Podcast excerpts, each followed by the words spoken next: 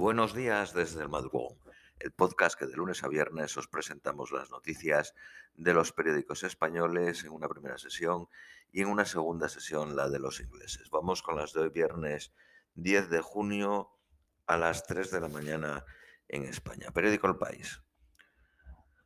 Un tribunal eh, del este ocupado de Ucrania condena a muerte a dos combatientes británicos y a un marroquí. Reino Unido califica de farsa judicial y pide que se respeten los derechos de los prisioneros bajo la Convención de Ginebra. Polonia estalla contra Macron y Schulz, el canciller alemán, por conversar con Putin.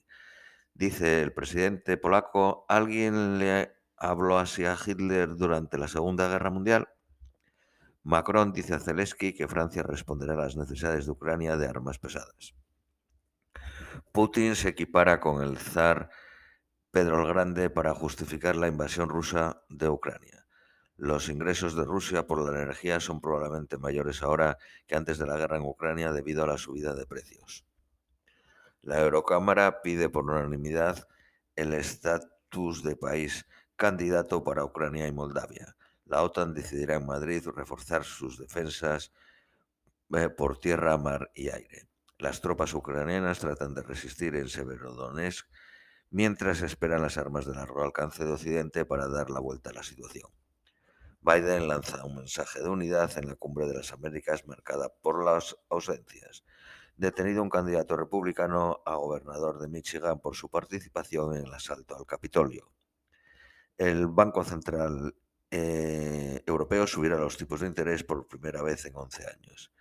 España ve con preocupación el fallo del cálculo con Argelia. Álvarez, el ministro de Asuntos Exteriores español, decide no ir a las cumbres de las Américas para verse con el comisario europeo. España estudia una denuncia en la Unión Europea y Bruselas reclama a Argel que dé marcha atrás. Periódico ABC. Sánchez alarma a la Unión Europea por su fiasco con Argelia. Bruselas ve extremadamente preocupante la situación, pero deja la solución en manos del gobierno.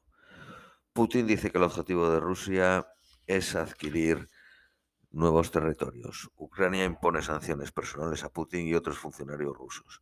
Las autoridades de Kiev inician la creación de un cementerio militar.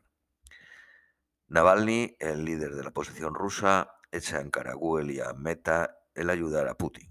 Boris Johnson dice, obliga, eh, dice obligar a, Ucrania a aceptar un mal acuerdo de paz sería repugnante y que la inestabilidad económica británica a raíz de la guerra de Ucrania disminuirá con el tiempo. Rusia asegura que ha destruido un centro de entrenamiento de mercenarios extranjeros en el centro de Ucrania. Zelensky pide que se excluya a Rusia de la FAO, la Organización de la ONU para la Alimentación y la Agricultura. El futuro de la energía nuclear divide la coalición de gobierno alemán. El debate se consideraba superado desde 2011 cuando Merkel dio el carpetazo final al asunto tras el desastre de Fukushima. La Eurocámara pide sancionar a 14 jueces cómplices de la represión de Daniel Ortega. Periódico La Razón. El presidente de Estados Unidos defiende la ausencia de los dictadores en la novena cumbre en Los Ángeles. La investigación del asalto al Capitolio entra en campaña. El comité abre las sesiones al público en horario de máxima audiencia y supervisadas por un experto en televisión. La Eurocámara presiona a Estados Unidos para que no restrinja el acceso al aborto. Los eurodiputados piden despenalizarlo en toda la Unión Europea.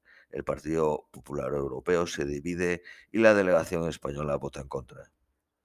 Tailandia se convierte en el nuevo Ámsterdam de Asia. El gobierno relaja el cultivo y el consumo de cannabis de bajo efecto psicotrópico. Eh, reparte un millón de plantas para que las cultiven en casa. Shanghái y Pekín vuelven a imponer restricciones por COVID. El Papa recibe hoy a la presidenta de la Comisión Europea. Periódico Cinco Días, Acciona se adjudica un proyecto en el metro de Melbourne por 212 millones. Telefónica acelera la ofensiva comercial en 5G. Y, Fibra también en Alemania y Reino Unido. Se alía con operadoras germanas para desplegar el 5G. Ataca el ámbito de las pymes británicas eh, un mercado liderado por eh, British Telecom. España se juega hasta 2.900 millones en exportaciones por las sanciones de Argelia. Periódico El Economista. Los banco, la banca argelina bloquea el cobro y pagos a 130 empresas españolas. El gas sube un 10% tras incendiarse una planta en Estados Unidos.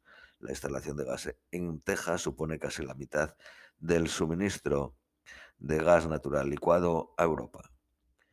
Reino Unido amenaza a las petroleras con nuevos impuestos extraordinarios.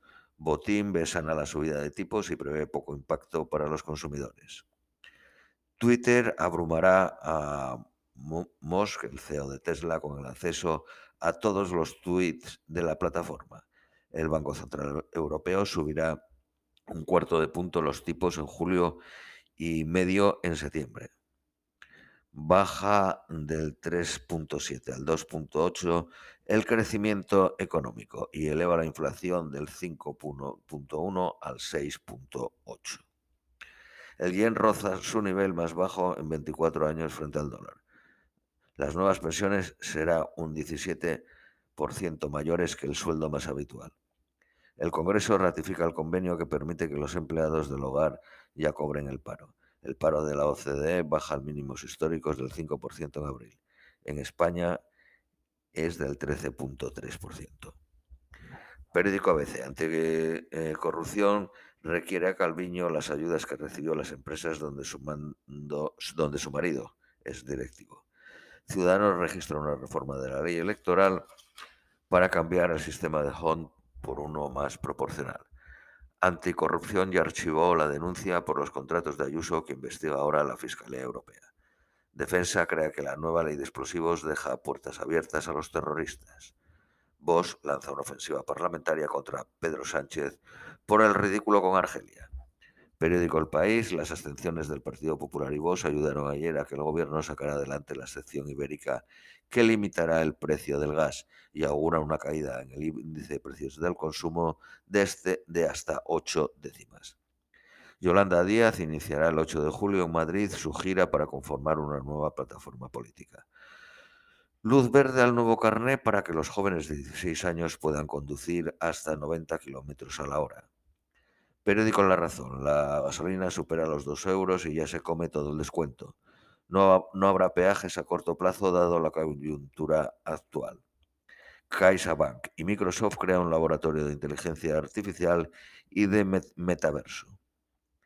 Más de 40 grados y noches tropicales hasta el miércoles. Esto es todo por hoy. Os deseamos un feliz viernes, un feliz fin de semana y os esperamos el próximo lunes.